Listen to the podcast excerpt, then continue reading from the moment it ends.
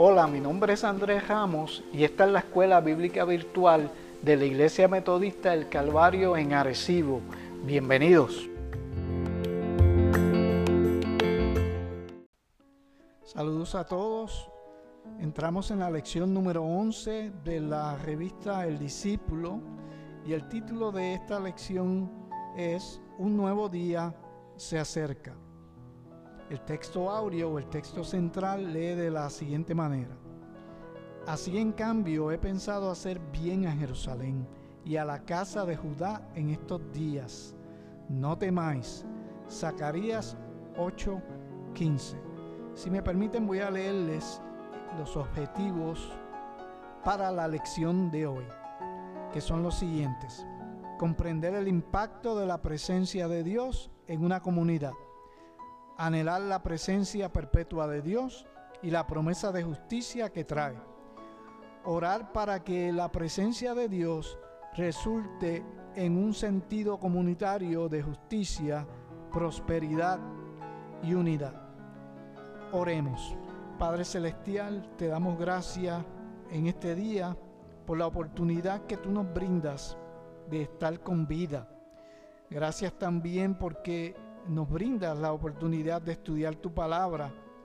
En estos momentos pedimos la dirección de tu Espíritu Santo, que tú ilumines nuestro entendimiento, que de tu gracia, oh Señor, nos ayudes a aplicar estas verdades que vamos a encontrar en tu palabra. Padre bueno, también te pedimos que tú nos ayudes para poner en práctica estas verdades que tú nos enseñas en tu palabra. Por los méritos de tu Hijo Jesús te lo pedimos. Amén. Capítulo 8. Promesa de la restauración de Jerusalén. Vino a mí palabra de Jehová de los ejércitos, diciendo, Así ha dicho Jehová de los ejércitos, celé a Sión con gran celo, y con gran ira la celé Así dice Jehová, yo he restaurado a Sión y moraré en medio de Jerusalén. Y Jerusalén se llamará ciudad de la verdad, y el monte de Jehová de los ejércitos, monte de santidad. Así ha dicho Jehová de los ejércitos, aún han de morar ancianos y ancianas en las calles de Jerusalén, cada cual con bordón en su mano, por la multitud de los días, y las calles de la ciudad estarán llenas de muchachos y muchachas que jugarán en ellas. Así dice Jehová de los ejércitos. Si esto parecerá maravilloso a los ojos del remanente de este pueblo en aquellos días, también será maravilloso delante de mis ojos, dice Jehová de los ejércitos. Así ha dicho Jehová de los ejércitos. He aquí, yo salvo a mi pueblo de la tierra del oriente y de la tierra donde se pone el sol, y los traeré y habitarán en medio de Jerusalén, y me serán por pueblo, y yo seré a ellos por Dios en verdad y en justicia. Así ha dicho Jehová de los ejércitos. Esfuércense vuestras manos, los que oís en estos días estas palabras de la boca de los profetas, desde el día que se echó el cimiento a la casa de Jehová de los ejércitos para edificar el templo. Porque antes de estos días no ha habido paga de hombre ni paga de bestia, ni hubo paz para el que salía ni para el que entraba a causa del enemigo y yo dejé a todos los hombres cada cual contra su compañero. Mas ahora no lo haré con el remanente de este pueblo como en aquellos días pasados, dice Jehová de los ejércitos. Porque habrá simiente de paz. La vid dará su fruto, y dará su producto la tierra, y los cielos darán su rocío. Y haré que el remanente de este pueblo posea todo esto. Y sucederá que como fuisteis maldición entre las naciones, oh casa de Judá y casa de Israel, Así os salvaré y seréis bendición. No temáis, mas esfuércense vuestras manos. Porque así ha dicho Jehová de los ejércitos, como pensé haceros mal cuando vuestros padres me provocaron a ira, dice Jehová de los ejércitos, y no me arrepentí, así al contrario he pensado hacer bien a Jerusalén y a la casa de Judá en estos días. No temáis.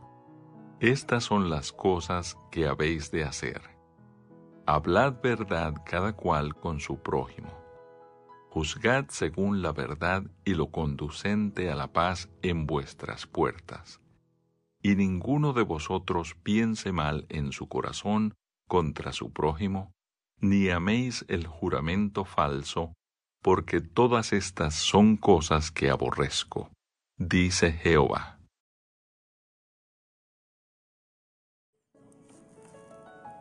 Entrando en el análisis de la escritura, hoy nos encontramos con un nuevo libro del Antiguo Testamento llamado Zacarías. El nombre Zacarías significa Dios recuerda. El libro de Zacarías es parte de los profetas menores. El término profeta menor se refiere a la cantidad del contenido del libro y no porque sean menos importantes. Al libro de Zacarías se le ha llamado el Apocalipsis del Antiguo Testamento. Zacarías fue contemporáneo de Ageo y su ministerio se desarrolla desde el año 520 a.C. El libro tiene una fuerte connotación mesiánica y por eso se le considera apocalíptico y escatológico, o sea que se refiere al fin de los tiempos. El mensaje de Zacarías se puede dividir en dos partes. La primera, capítulos del 1 al 8, anuncia la restauración del templo y la última parte, capítulos 9 al 14, anuncia el futuro de las naciones de Israel, el advenimiento del Mesías y el reino de Cristo. Luego que el rey Ciro de Persa libera a los cautivos de Israel para restablecer su tierra, alrededor de 50.000 judíos regresan de Babilonia ellos inmediatamente comienzan a reedificar el templo y la ciudad de Jerusalén. Pero la oposición de los pueblos vecinos, incluyendo los samaritanos, seguido por la indiferencia y el desánimo del pueblo judío, hizo que la obra fuera abandonada. Dieciséis años más tarde, Zacarías y Ageo fueron comisionados por el Señor para motivar y alentar al pueblo a reconstruir el templo. Como resultado, el templo fue terminado cuatro años más tarde, alrededor del 516 a.C.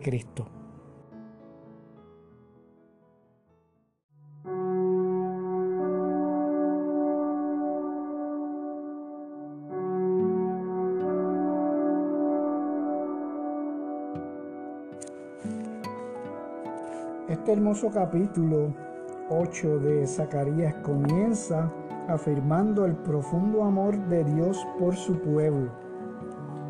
Dios ama tanto al pueblo de Judea como a la ciudad de Jerusalén. Por eso, Dios promete restaurar la ciudad que el ejército de Babilonia había dejado en ruinas cuando la conquistó. Lo que es más, Dios afirma que morará en Jerusalén lo que llevará al pueblo a decir que es la ciudad de la verdad, que es el monte santo del Señor. Dios bendecirá a los habitantes de Jerusalén, dándoles vidas largas y productivas, mientras niños y niñas corren por las calles. Aunque algunos pueden sorprenderse que el mismo Dios que permitió la invasión de Jerusalén para castigar los pecados de su pueblo, ahora facilita la reconstrucción de su ciudad. Dios salvará y bendecirá a su pueblo que a consecuencia de la guerra contra Babilonia se ha dispersado por varios países.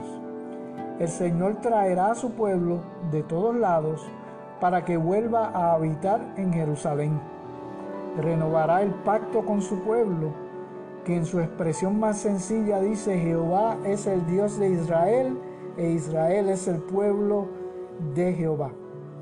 Dios prosperará al pueblo, dándole aliento.